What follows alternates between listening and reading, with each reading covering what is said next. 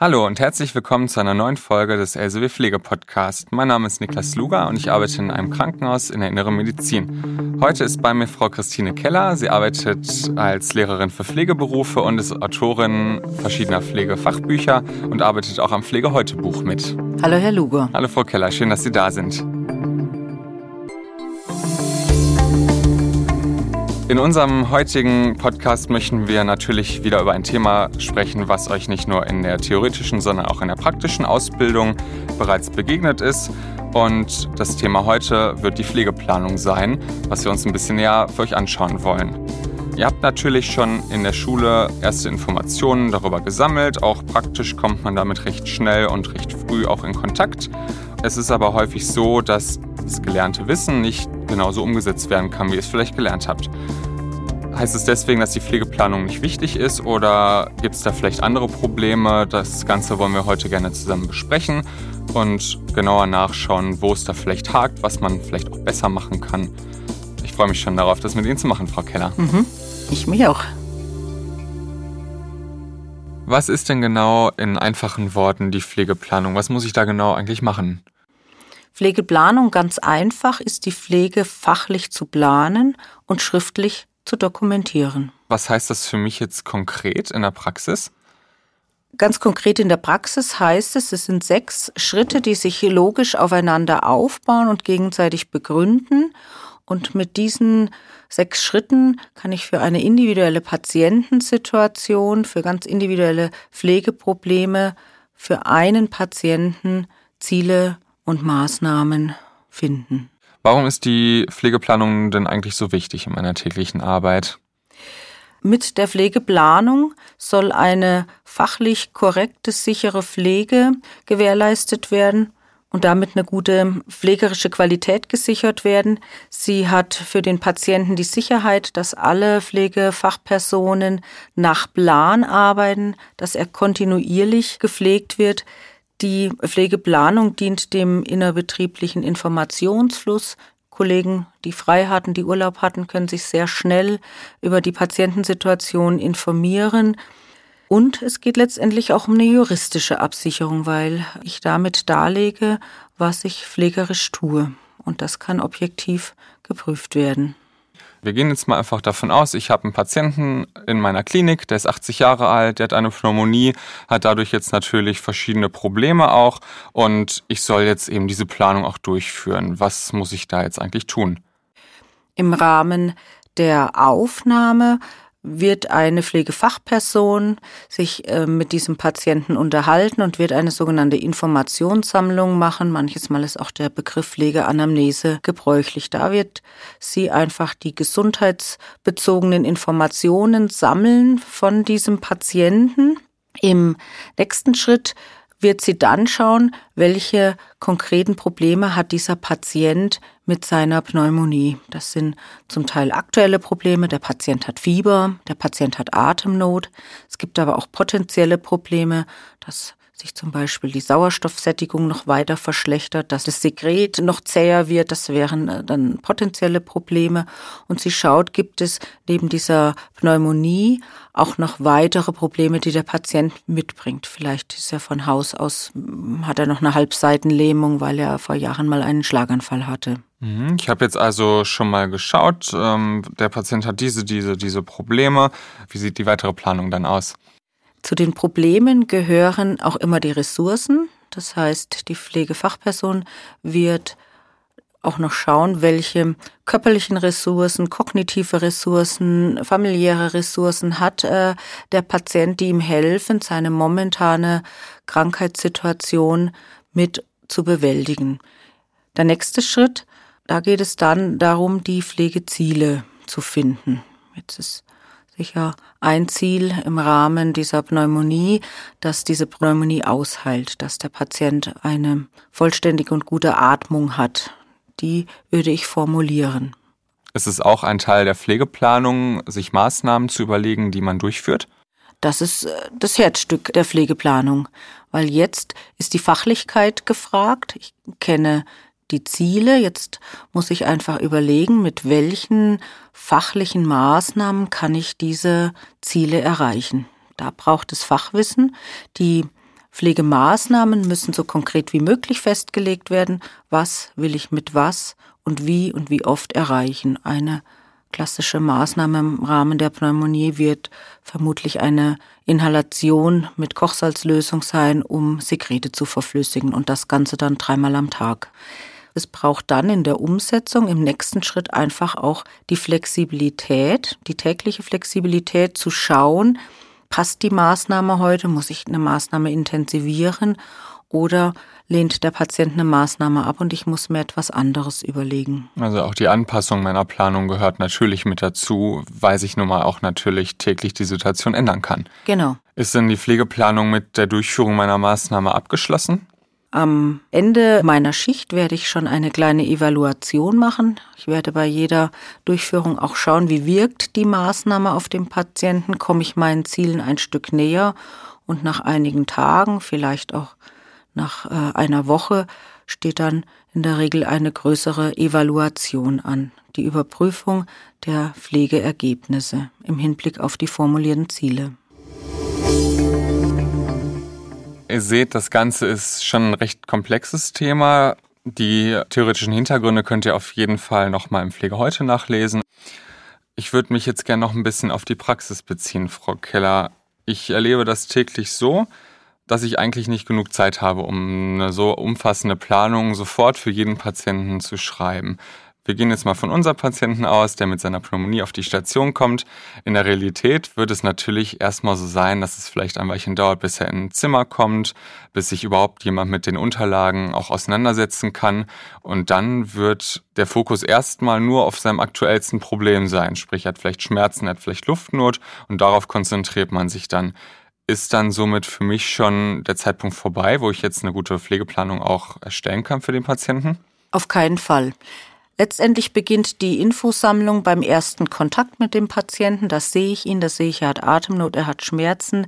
Dann werde ich mich mit ihm zusammensetzen, werde Informationen sammeln und werde meine Pflegeplanung erstellen, die auch nie fertig ist. Bei jedem neuen Patientenkontakt erfahre ich neue Informationen, sammle neue Informationen und passe meine Pflegeplanung dann entsprechend an. Ich merke jetzt aber auch selber, ich habe nicht wirklich was davon. Wenn ich mich jetzt vor die Unterlagen setze, angenommen, ich setze mich jetzt 30 Minuten wirklich hin, überlege mir ausführlich, okay, was sind Probleme, was sind Maßnahmen, wie, wie mache ich das alles? Ich bin vielleicht am nächsten Tag auf einer anderen Station oder sehe den Patienten gar nicht mehr, weil ich in andere Dienste gerutscht bin. Habe ich da jetzt überhaupt was von, wenn ich das mache? Man hat immer was davon. Der Patient hat natürlich immer was davon, vor allem weil das, was an Pflegeplanung erstellt wurde, eine wichtige Informationssicherung für alle weiteren Kollegen darstellt. Die müssen dann nicht aufs neue Informationen sammeln, Ziele und Maßnahmen festlegen, sondern können das nutzen, was schon gemacht wurde. Und das gerade ja auch in Zeiten von knappen Ressourcen, zeitlichen Ressourcen ganz wichtig. Aber an allererster Stelle steht, dass der Patient fachlich versorgt wird, eine große Sicherheit hat, die Pflegequalität gut ist. Wenn wir jetzt nochmal auf unser Fallbeispiel mit unserem Pneumoniepatienten zurückkommen und überlegen, dass er aus der Klinik entlassen wird, beispielsweise in eine Pflegeeinrichtung, was ändert sich da an der Pflegeplanung? Gibt es da einen anderen Fokus oder muss ich vielleicht auch andere Maßnahmen durchführen? Was sagen Sie, Frau Keller? Zuerst einmal könnte es sinnvoll sein, im Rahmen ähm, eines Überleitungsberichtes auch Teile aus der Pflegeplanung mitzugeben, dass die Pflegenden vor Ort im, in der stationären Pflegeeinrichtung sehen, was wurde gemacht und auch mit welchem Erfolg. In der Pflegeeinrichtung ist dann sicher mehr Zeit, weil der Patient auch länger da ist, sich auch die Situation häufig nicht so stark verändert. Die Kollegen vor Ort werden dann nochmal auch biografisch schauen. Das ist ja auch der Wunsch, die Lebensgeschichte eines Patienten mit zu berücksichtigen. Die Pflegeplanung ist oft gleichbleibend über längere Zeit und wird häufig dann einmal pro Monat evaluiert oder wenn sich die aktuelle Situation verändert. Gibt es denn Besonderheiten, die in der ambulanten Pflege ganz anders sind? In der ambulanten Pflege ist der Pflegedienst in der Regel nur ein oder zweimal am Tag vor Ort mit bestimmten Tätigkeiten. Es ist häufig die morgendliche Grundversorgung Und da würde man eine Pflegeplanung auch nur für die vereinbarten Maßnahmen schreiben, eben nur für den Bereich, den der Pflegedienst übernimmt. Aus meiner Erfahrung in der ambulanten Pflege, die jetzt aus meiner eigenen Ausbildung auch stammt, kann ich sagen, dass ich es immer sehr, sehr wichtig fand, auch die Familienmitglieder der Patienten mit einzubeziehen, weil ja eben anders als im Krankenhaus oder in der Pflegeeinrichtung nicht den ganzen Tag jemand vor Ort ist, der die Maßnahmen professionell durchführt, sondern man dann natürlich auch die anderen Ressourcen nutzen muss. Richtig, da sind ja die Angehörigen die, die weitgehend die Pflegemaßnahmen über den Tag verteilt durchführen, entsprechend auch angeleitet werden und die Angehörigen geben dann den Pflegefachpersonen auch wiederum Rückmeldung, wie was funktioniert hat. Wie ist es eigentlich mit der Dokumentation in der ambulanten Pflege? Das unterscheidet sich ja grundsätzlich von der klinischen Dokumentation. Gibt es da irgendwelche Systeme, die anders sind oder was muss ich da beachten?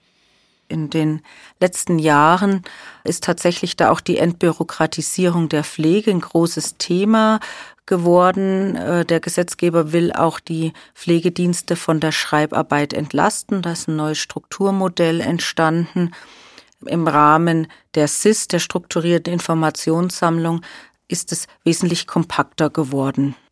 Der MDK, die Prüfinstanz für die ambulanten Pflegedienste, der schaut sehr genau danach. Der schaut auch nach der Nutzung von Assessments und schaut auch, inwieweit Patienten über Gefährdungen beraten sind. Was schaut der MDK sich denn nochmal genau an in der Dokumentation?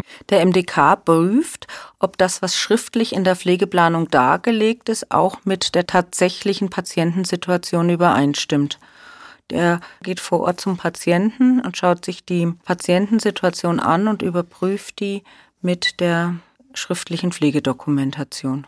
Schauen die denn nur, ob ich die Maßnahmen, die ich in Rechnung stelle, wirklich ergriffen habe oder schauen die auch, ob das überhaupt sinnvoll ist für diesen Patienten? Da schauen die auch. Die schauen zuallererst mal, ob die Informationssammlung auch noch mit der tatsächlichen Situation übereinstimmt. Und da passiert häufig der Fehler, dass eine Informationssammlung gar nicht mehr angepasst wird. Da steht dann noch, der Patient ist mit dem Rollator mobil und inzwischen ist er aber schon bettlägerig und kann gar nicht mehr mit dem Rollator gehen. Und das ist natürlich ein Qualitätsabzug. Gerade da sieht man ja natürlich auch nochmal, wie wichtig es ist, seine Planungen auf dem aktuellen Stand zu halten. Was würde denn passieren, wenn ich das nicht mache, wenn der MDK jetzt rausfindet, okay, die Maßnahmen passen vielleicht nicht mehr, eigentlich hätte ich vielleicht sogar mehr machen können im besten Fall, im schlechtesten Fall habe ich vielleicht sogar zu viel gemacht. Der MDK wird in einer schriftlichen Stellungnahme den Pflegedienst auffordern, die Pflegeplanungen zu überprüfen und auf den aktuellen Stand zu bringen. Ihr seht, das Thema Pflegeplanung begegnet euch nicht nur in der Klinik, sondern auch in ambulanten Bereichen und auch in Pflegeeinrichtungen. Deswegen ist es auch Teil der Prüfung, nämlich der praktischen Prüfung, in der ihr eine Pflegeplanung für einen bestimmten Patienten erstellt und auch hinterher die Durchführung übernehmt, zusammen oder in Begleitung mit euren Prüfern. Ich würde jetzt gerne wissen, Frau Keller, was kann ich denn eigentlich machen, um mich auf so eine Prüfung gut vorzubereiten? Ich würde raten, die gesamte Ausbildungszeit Pflegeplanung zu üben.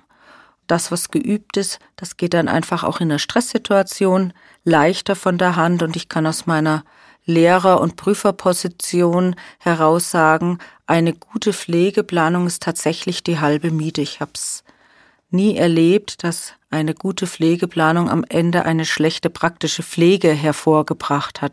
Wichtig ist nur gerade für die Prüfung flexibel bleiben. Es ist ja nur eine Planung und unter Umständen muss man dann am eigentlichen Prüfungstag auch von seinem Plan abweichen, wenn die Patientensituation das erfordert.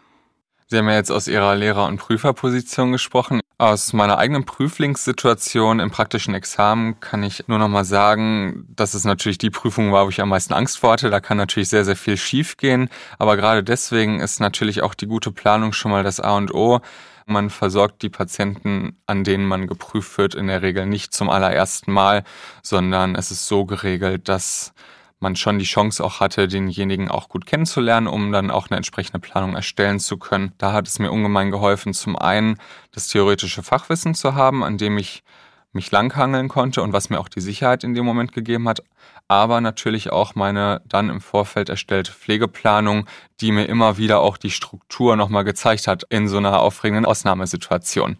Wenn ich an diese Vorüberlegungen nochmal denke, fiel es mir recht schwer zwischendurch, die passenden Sätze oder Worte zu formulieren, um meine Maßnahmen zu planen oder auch um Ziele zu formulieren. Gibt es da auch irgendwelche Hilfestellungen, die ich mir nehmen kann? Da gibt es inzwischen äh, ganz viele Formulierungshilfen in Form von Handbüchern zu kaufen, die sehr typische Probleme, Ziele und Maßnahmen formulieren und Krankenhäuser, die arbeiten elektronisch. Da gibt es im Baukastensystem oder ähnlich einfach Systeme, die zu einem Problem auch schon Ziele anbieten und ich muss dann die Maßnahmen noch dazu formulieren.